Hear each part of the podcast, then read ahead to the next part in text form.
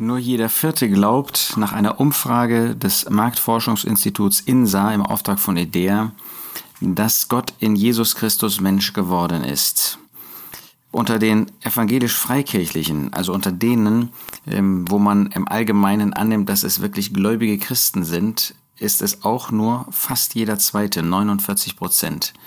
Nun ist nicht ganz klar, inwiefern vielleicht solche, die geantwortet haben, dabei berücksichtigt haben, dass die Frage im Blick auf Weihnachten geäußert wurde. Also, dass Gott an Weihnachten in Jesus Christus Mensch geworden ist. Das könnte natürlich bei manchen auch dazu geführt haben, dass sie sagen, Weihnachten, 24., 25. oder 26. Dezember, da ist natürlich Gott nicht Mensch geworden in der Person des Herrn Jesus. Der Jesus ist ganz gewiss nicht zu Weihnachten, also Ende Dezember, auf diese Erde gekommen.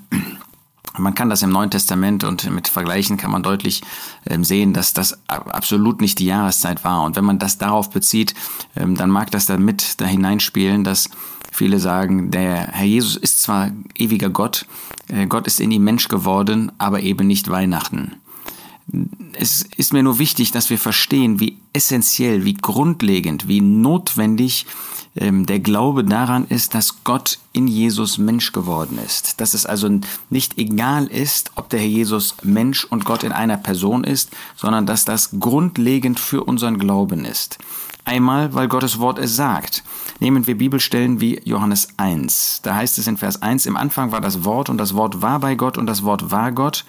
Dieses war im Anfang bei Gott und Vers 14 und das Wort wurde Fleisch und wohnte unter uns voller Gnade und Wahrheit. Diese Verse machen deutlich, dass derjenige, der Fleisch wurde, der also Mensch wurde, Fleisch heißt hier einfach nur Mensch, ähm, wir sollten da keine besondere, ähm, irgendwas mit fleischlich oder, oder Körper oder was ist natürlich nicht gemeint, sondern Gott wurde Mensch. Das Wort, das ewige Wort, der ewige Gott wurde Mensch und wohnte unter uns und wir haben seine Herrlichkeit anschauen können, die Herrlichkeit eines Eingeborenen, als eines Eingeborenen vom Vater. Und der, das ist eben der ewige Gott, der hier Mensch wurde. Wenn Gott das also sagt, dann halten wir das fest, weil wir sonst Gott misstrauen würden, weil wir sonst das Gegenteil von dem sagen würden, was Gott sagt.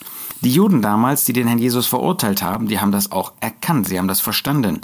In Johannes 19, Vers 7 lesen wir, die Juden antworteten ihm, Pilatus, wir haben ein Gesetz und nach dem Gesetz muss er sterben, weil er sich selbst zu Gottes Sohn gemacht hat. Und damit ist nicht gemeint irgendwie ein Kind Gottes oder so, das ähm, hätten sie auf sich selbst genauso beziehen können sondern weil er sich zu Gottes Sohn, das heißt für sie zu Gott gemacht hat. Den Juden war also völlig klar, jemand, der sich zu Gottes Sohn macht, der gibt von sich aus an, dass er Gott ist, dass er Gott ist, gepriesen in Ewigkeit. Und das, genau das war ihre Anklage. Wir lesen in 1. Johannes 5 in Vers 20 im Blick auf die Person unseres Herrn und Heilandes. Wir wissen aber, dass der Sohn Gottes gekommen ist, um uns Verständnis und uns Verständnis gegeben hat, damit wir den Wahrhaftigen kennen und wir sind in dem Wahrhaftigen, das ist Gott, in seinem Sohn Jesus Christus. Dieser ist der wahrhaftige Gott und das ewige Leben. Wenn wir also nicht festhalten, dass der Jesus wahrhaftig Gott ist, dass er wirklich ewiger Gott ist, dann, ähm, dann schaffen wir Gottes Wort ab, dann ähm, legen wir sozusagen Gottes Wort zur Seite. Was sagt der Apostel Paulus in Philippa 2? Diese Gesinnung, Vers 5, sei in euch, die auch in Christus Jesus war, der, da er in Gestalt Gottes war, es nicht für einen Raub achtete, Gott gleich zu sein. Er brauchte es nicht für einen Raub zu achten, er achtete es nicht, denn er ist Gott. Er ist Gott gepriesen in Ewigkeit. Jeder andere, Satan, der sein wollte wie Gott, für den war das ein Raub, etwas zu rauben, was einem nicht gehört, was einem nicht zusteht. Das war bei dem Herrn Jesus absolut nicht der Fall. Er war der ewige Gott.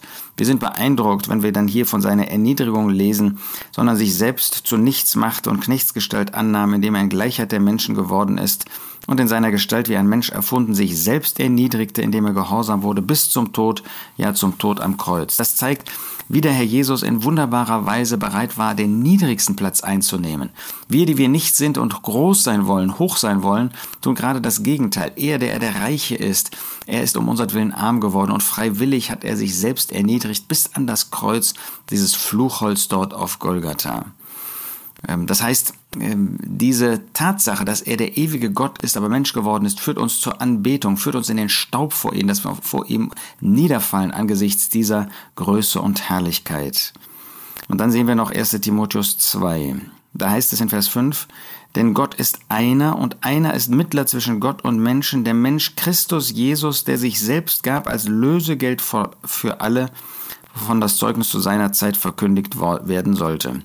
Wir sehen also hier, dass derjenige, der Mittler sein wollte, der Mittler sein sollte, der Mittler sein konnte, sowohl Gott sein muss als auch Mensch. Er kann die Sache Gottes nur vollkommen gottgemäß vertreten, wenn er Gott ist.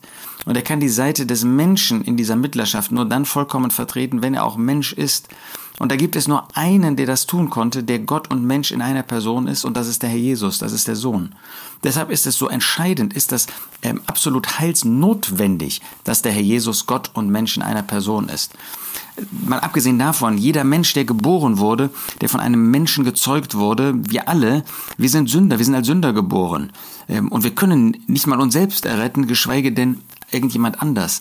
Da gab es nur den einen, der vollkommen sündlos ist, weil er eben nicht durch den Willen des Menschen gezeugt worden ist, sondern weil Gott ihn in göttlicher Weise gezeugt hat, weil er Sohn Gottes ist, weil er Gott ist, gepriesen in Ewigkeit und Mensch geworden ist, freiwillig, er selbst Menschengestalt angenommen hat, ja selbst Mensch geworden ist.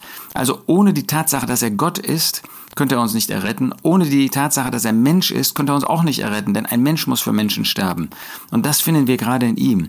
Also das ist so heilsnotwendig. Nicht, dass er an Weihnachten, Weihnachten ist ein menschliches, äh, ursprünglich wahrscheinlich sogar ein heidnisches Fest. Darum geht es nicht. Aber die Tatsache, ähm, dass er Mensch geworden ist, die ist heilsnotwendig. Und wenn wir sie nicht erfassen, ja, wenn wir sie jedenfalls nicht annehmen, ähm, dann haben wir keinen Retter mehr. Dann würden wir verloren gehen. Deshalb werben wir dafür, dass wir diese grundlegende Wahrheit wirklich in unser Herzen aufnehmen und vor dem Herrn Jesus niederfallen, dem ewigen Gott und dem, der vollkommen Mensch geworden ist, um uns am Kreuz von Golgatha zu erlösen. Ihm die Ehre, ihm allein.